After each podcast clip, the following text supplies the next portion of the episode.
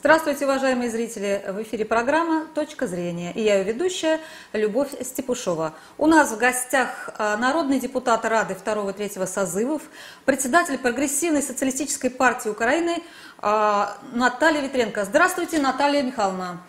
Здравствуйте! Наталья Михайловна, помогите нам разобраться, вот здесь мы в России сполошились, по поводу организации нового формата сотрудничества между Украиной, Польшей и Литвой под названием «Люблинский треугольник». Об этом было объявлено, по-моему, третьего дня а, на встрече глав Министерства иностранных дел этих стран. А, так очень как-то не, не, не, не развернули они, о чем они будут э, говорить в этом формате, что обсуждать, что делать. Поэтому вот э, мы попросили вас разобраться. Что вы можете сказать по этому поводу? Зачем это создано, для чего?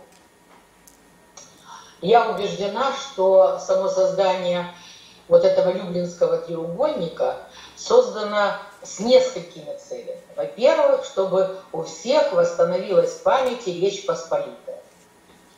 Речь Посполитая – это то государство, которое было, федеративное государство, которое было 451 год назад, да, 1569 год, э, в результате Люблинской унии, когда объединилось королевство Польское и Великое княжество Литовское. Вот они объединились, сделали государство, конечно, более мощное, чем каждый в отдельности, с доминантой, безусловно, Польши. И там несчастная будущая Украина терпела разные притеснения. И со стороны ляхов, и со стороны литовцев. То есть никогда Украина в содружестве с ними счастлива не была. И Украина, как и будущее Белоруссия, независимое государство. И вот смотрите, они создали этот треугольник в день крещения Руси, 28 июля. Это тоже не случайно, даты выбираются не случайно, продумано. В пику того, что э, князь Владимир крестил Русь, и мы потом стали православными, и мы объединились как действительно единый народ Украина, Беларусь, Россия. Тут в России ситуация сложная, еще сложнее в Белоруссии, потому что выборы приближаются и нагнетают там психоз. И, конечно, архисложная ситуация на Украине, когда седьмой год продолжается война, седьмой год.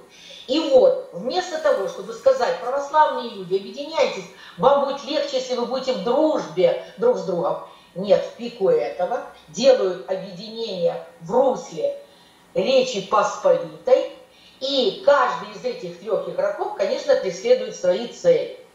Я убеждена, что для Польши такое объединение очень важно, потому что они еще раз показывают Соединенным Штатам свою роль. А они очень хотят выйти на первые ряды влияния в Европе. Их не устраивает положение аутсайдеров.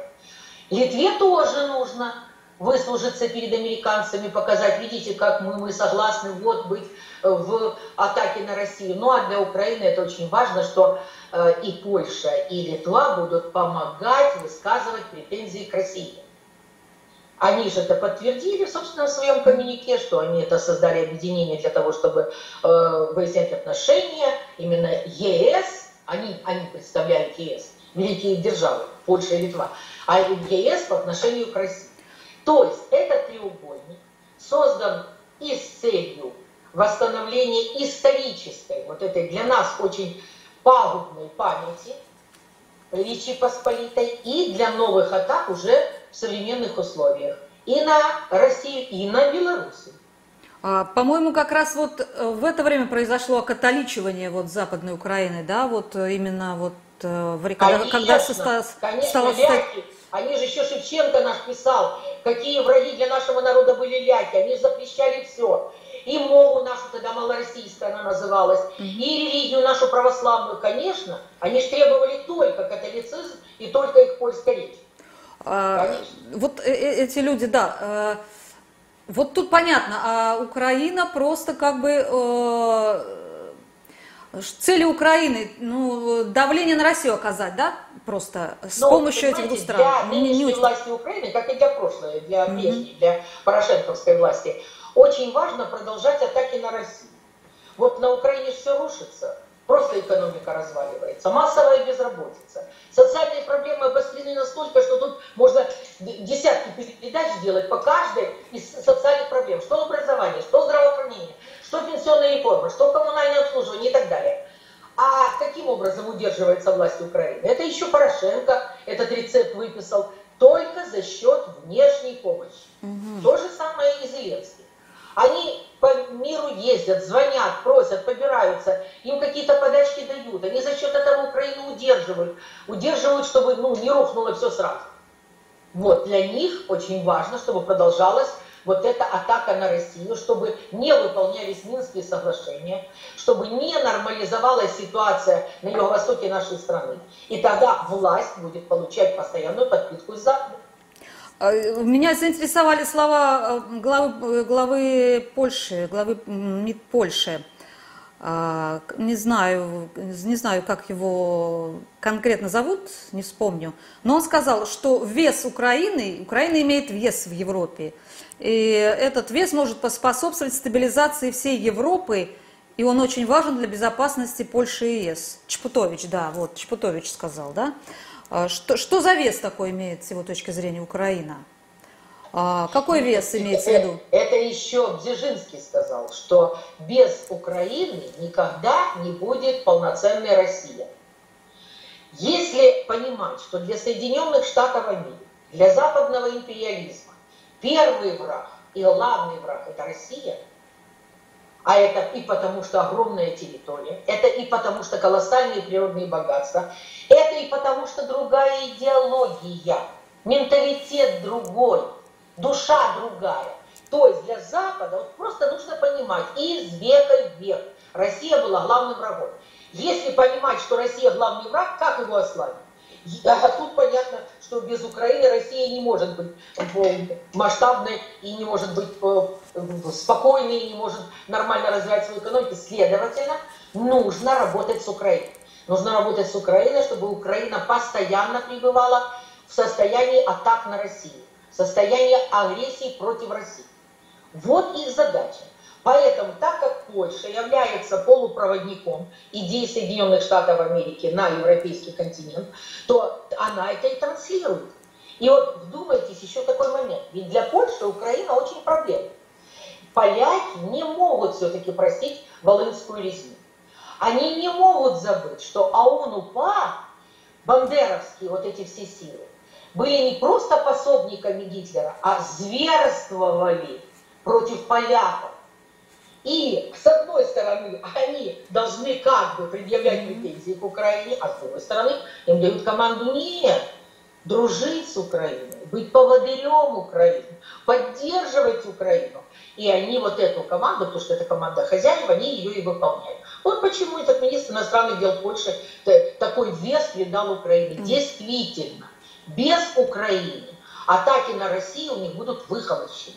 Если прекратится война на украинской территории, чем будет заниматься вот эта вся комарилья западная, которая нужен конфликт на нашей территории. Им просто нечем будет заниматься, им надо будет придумать другие конфликты. Они сунутся в космос, как они уже заявили, да? А тут стоп, Россия говорит, подождите, так у нас тут средства защиты космоса такие сейчас входят уже в использование. Опять облом. То есть у них без Украины просто не получается выполнение их планов. Вот почему так. А, такой вопрос. Все же вот одной из э, задач, которые они поставили перед собой, является э, закрытие Северного потока-2, да? То есть не дать ему стартовать. А, я вот сомневаюсь, что с такими целями они согласовали свой союз в Брюсселе все же. А, и именно это вот инициатива, э, как сказать, местного значения – Аукнется им это в Брюсселе, вот такие, такие вещи? Или там в Брюсселе на это смотрят, э, ну, как бы сказать, смотрят, ну, закрыв, прикрыв глаза, не обращая внимания, или понимая, что это вот американское, так сказать, указание. Э, как это согласовано с Брюсселем? Вопрос такой, согласовано ли это с Брюсселем, или это, собственно, их инициатива? Понимаете, сейчас в Европе очень сложная ситуация. Я уверена, что с Брюсселем это согласовано. Но кроме Брюсселя, кроме объединенных, так сказать, требований интересов ЕС, есть интересы конкретных стран ЕС. И интересы Германии, как главной страны Европейского Союза, не могут быть сброшены со счетов. А Германия, во-первых, настолько уже вложилась, во-вторых, настолько себя позиционировала уже как э, союзник и как э, соучастник создания этого Северного потока, который выгодополучателем будет от севера, э, этого Северного потока, что Германия не так просто от этого откажется. Поэтому в Европе сложная ситуация с этим. И им предстоит еще, предстоят разборки в этом отношении. И я не исключаю, что Северный поток будет достроен, Северный поток будет поставлять газ в Европу, и, конечно, это обострит конкуренцию с американским газом в ну, просто меня несколько вот так настораживает так, такие, такие инициативы, как бы, которые противоречат интересам ну, столпа Европейского Союза, тяжеловеса Европейского Союза, Германии в данном случае. А, наверное, Германия как-то будет отвечать. Я не знаю, как. Я тоже думаю, я ну, тоже как-то должна, да? отвечать. Потому что если Германия это все воспримет все это проглотит, понимаете, то э, закономерность заключается в том, что давление на нее возрастет. Ее растаптывать будут дальше и больше. Угу. Поэтому ей надо думать о защите собственных национальных интересов. А, дальше, дальше еще я прочитала, что вот э, этот э, союз будет поддерживать стремление Украины к вступлению к НАТО и желание углублять, расширять военное сотрудничество.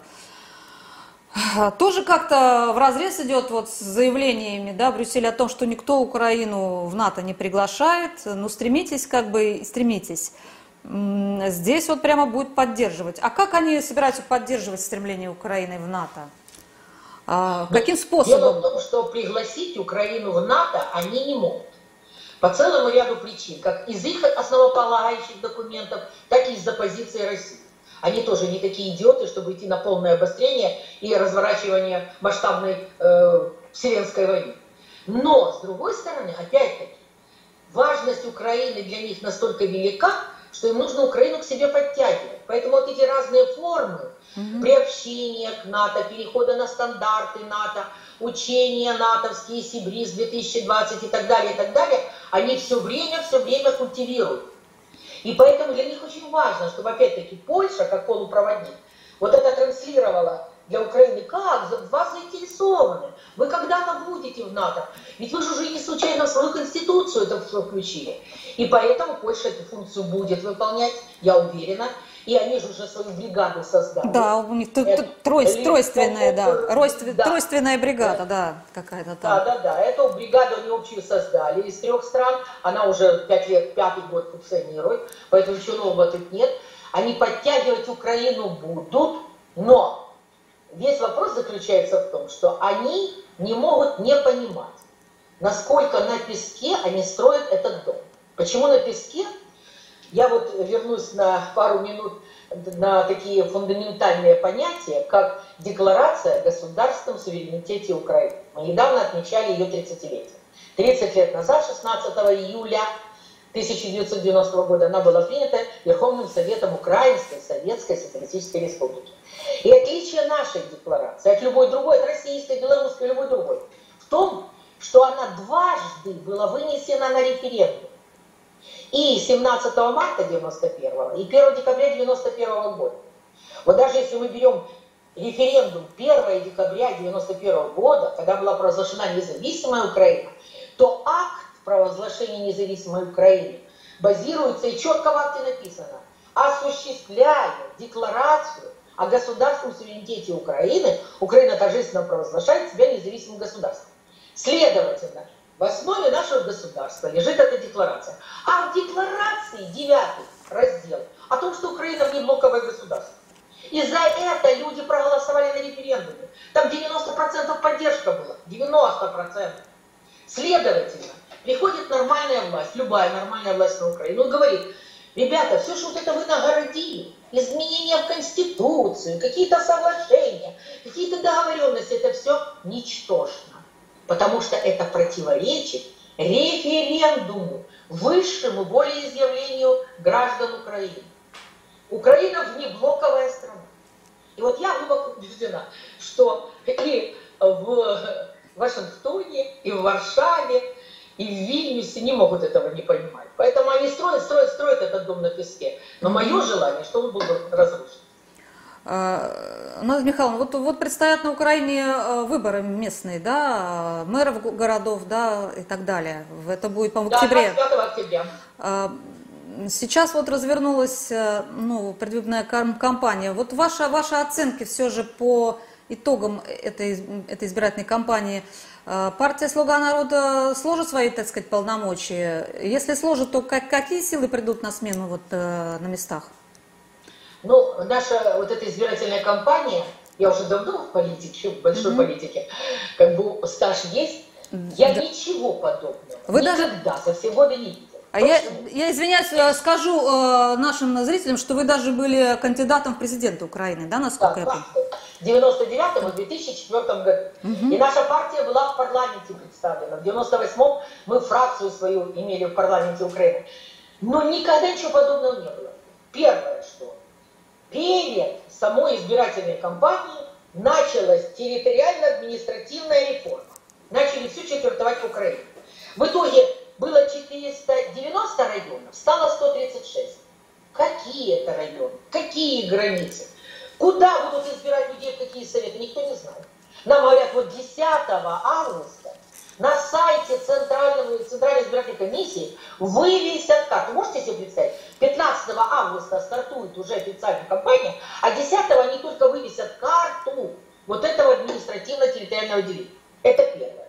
Второй момент. Залоговые суммы. Но это чудовищно. Понимаете, просто они ввели такие залоги для э, тех, кто идет по мажоритару, а это для населенных пунктов менее 10 тысяч населения, для тех, кто идет по партийным спискам от партий выше 10 тысяч, которые, ну, честным партиям не потянут. Вот просто откуда брать деньги? Я никогда не воровала. Я не брала взяток. У меня нет счетов в банках. Вот объясните мне, как прогрессивная социалистическая партия, хотя нам сколько людей говорят, баллотируйтесь, приходите во власть. Как? Нам преграды эти поставлены. Дальше. Все СМИ, все в руках олигархов. То есть меня, вот, например, на телевидении ни на какой канал не пускают на Украине. Ни на какой. Ни в какую передачу. Все. Вроде нет нашей партии, нет Петренко. Четвертый э, момент. В условиях такой фашизации страны, а как проводить избирательную кампанию? Как выводить людей на митинги, на акции? Как? Если там идет спайка, Министерство э, внутренних дел, Службы безопасности Украины со всеми праворадикалами. Они там разного наименования, но они сообщают тем, мы же должны уведомления давать, что мы проводим вот такую акцию. Те дают сразу информацию праворадикалам, все праворадикалы приходят со своими битами, с зеленкой, с кефиром, с кирпичами, если не с винтовками. Понимаете? И что? Я могу мирных граждан вывести на такие акции. Что это избирательная, за избирательная кампания? То есть они поставили такие рамки, что я просто вот сейчас сижу думаю, что это будет на Украине в августе, сентябре, октябре, трудно себе представить. Что это за выборы будут? А, вот э, мы, мы пытались тоже выйти на связь э, с вашими политическими деятелями различными, да, и многие отказываются, э, боятся как бы. Что там у вас как-то, вот вы не боитесь что-то сказать? У вас там какой-то, может быть, террор вот по отношению к партиям или что? Так, у нас не только политические лидеры боятся. Непонятно, боятся люди, боятся общаться с российскими СМИ. В чем да, дело? Да, Объясните. Да, да, да. Я хочу вам сказать, что Э, террор идет по всей стране, по всем направлениям. И в отношении меня лично, у меня уголовное дело, которое возбуждено в 14 году, оно же не закрыто против меня. И СБУ все время пытается мучительно найти факты, доказательства, что я работаю на развал страны, на подрыв территориальной ценности, целостности. Они, конечно, это найти не могут, потому что наша партия никогда этим не занималась. Но то, что именно правоохранительный орган и праворадикалы, которыми они управляют, запугивают все население страны, запугивают политических деятелей, это правда. И поэтому, тем более с российскими каналами, нас очень многие боятся иметь любые контакты, давать интервью. А, давайте уже немножко вернемся вот а, к международной да, такой тематике. А, как вы видите вообще сейчас вот позиции Украины на международной арене? Что, что сейчас главное для украинской власти в плане вот что, что важно, что сейчас важно? Для украинской да. власти, вот, президента Зеленского, нынешнего парламента, самое главное удержаться. Им страшно важно удержаться во власти. Возникает вопрос, что им нужно делать, чтобы удержаться? На народ они плюют. Нужды народа они не хотят удовлетворять. Значит, для них остается только два фактора. Это Запад, который их кормит и э, патронирует их, и праворадикалы, угу. которые устрашают, которые угрожают, и с которыми Зеленский все время хочет дружить по всем направлениям. Вот два фактора. Вот что делает власть Украины. Э, я все-таки никак не пойму, кто стоит за Зеленским. Вот э, там какие-то олигархи э, уже не называются конкретные. Назывался Коломойский, там сейчас Знаете, даже если непонятно, кто за ним стоит. Этот Олимп власти выводили олигархи, тот же Коломойский там и другие, финансировали, то сами олигархи за счет того, что у них капитал там, на Западе, они не являются независимыми. Они страшно боятся потерять свой капитал. Следовательно, уже олигархи зависимые люди. И отсюда зависим тот же Зеленский. Кроме того, когда они его уже вывели на вершины, то уже Зеленский сам контакты имеет за рубежом, встречается, и он сам строит свою политику, пытается, по крайней мере. И тоже боится вот что-то сделать, шаг какой-то не так, потому что будет окрик, будет какое-то предостережение, или, не дай бог, откажут помощи и так далее. Поэтому тут э, под внешним управлением находится страна, и понятно, что власть просто полностью повернута в сторону Запада и выполняет их команду. А, вот все же, все же а, провал партии «Слуга народа» на местных выборах, что будет означать? Я думаю, что провал партии «Слуга народа» будет закономерным, потому что рейтинг их закономерно падает. Они обманули население страны, не то ожидали избиратели и от этой политической силы, и от самого Зеленского. Поэтому э, будут приходить другие партии. Я думаю, что партии будут приходить в большинстве своем не те, которые представлены в парламенте а местные партии, местного mm-hmm. разлива. То есть такой процесс феодализации происходит на Украине, и уже вот каждый феодал, он имеет mm-hmm. свое вооружение, свои вооруженные силы, свою партию, и вот он будет свои эти партии продвигать. Да, я читаю о том, что, допустим, там в Одессе своя борьба местная за власть, а, там да, в Харькове да, да. свое там и так далее, в Днепропетровске, в Днепре нынешнем то же самое, все по, по все как-то, да, я с вами соглашусь. Вот тут у нас, э, мы в прямом эфире, и вот один из зрителей рекомендует вам завести свой YouTube-канал, чтобы доносить свою точку зрения и общаться с народом, и бороться за свои взгляды. У вас есть такой канал? Нет, у нас есть сайт, сайт Натальи Ветренко. Он достаточно популярный. В масштабах Украины он очень популярный. Причем у нас сайт без рекламы. Насколько нам тяжело финансово, это трудно передать. И тем не менее, я не пускаю рекламу на канал. У нас чисто политический канал. За счет этого у нас больше 24 тысяч наших подписчиков. И я считаю, смотрибельность неплохая. Вот это то, что нам по силам. А больше нам не по силам, поэтому больше случаев сделать не можем. Ну вот да, я как-то здесь разговаривала с Татьяной Монтян, она сказала, что э, если нет поддержки крупного бизнеса какого-то, да, олигархического, то в принципе никакая партия на Украине не может прийти к власти, только вот Увы. имея вот такую поддержку. А, с вашей точки зрения, вот все говорят, что Россия ставит на партию э, Медведчука Виктора, да, вот оппозиционный блок. А, правильно ли делает Россия? И вообще ставит ли Россия на Медведчука действительно? Ну, Россия не только на Медведчука. Медведчука это как бы власть России.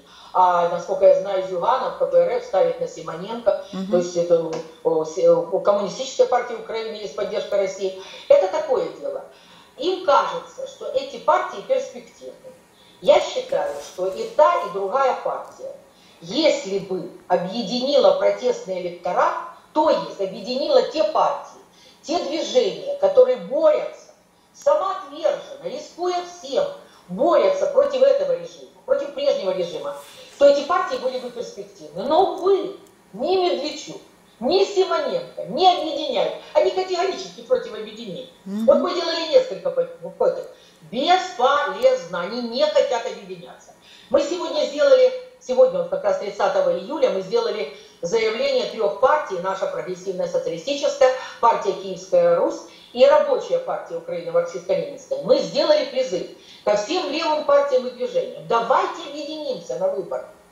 Давайте объединимся, чтобы не потрошить голоса, чтобы объединить наши усилия, наши средства, наши возможности. Но, увы, Увы, вот мы это сделали призыв, посмотрим, как он, э, какой получит, так сказать, отзыв. Но пока что наши попытки, повторяю, и к Медведчуку, и к Симоненко оказались безрезультатными. Им объединение не нужно. А раз не нужно объединение, у них особой перспективы нет. Ну что, ну партия Медведчука на плаву, конечно, останется. У них есть определенный рейтинг, они в парламенте представлены. Ну и дальше что?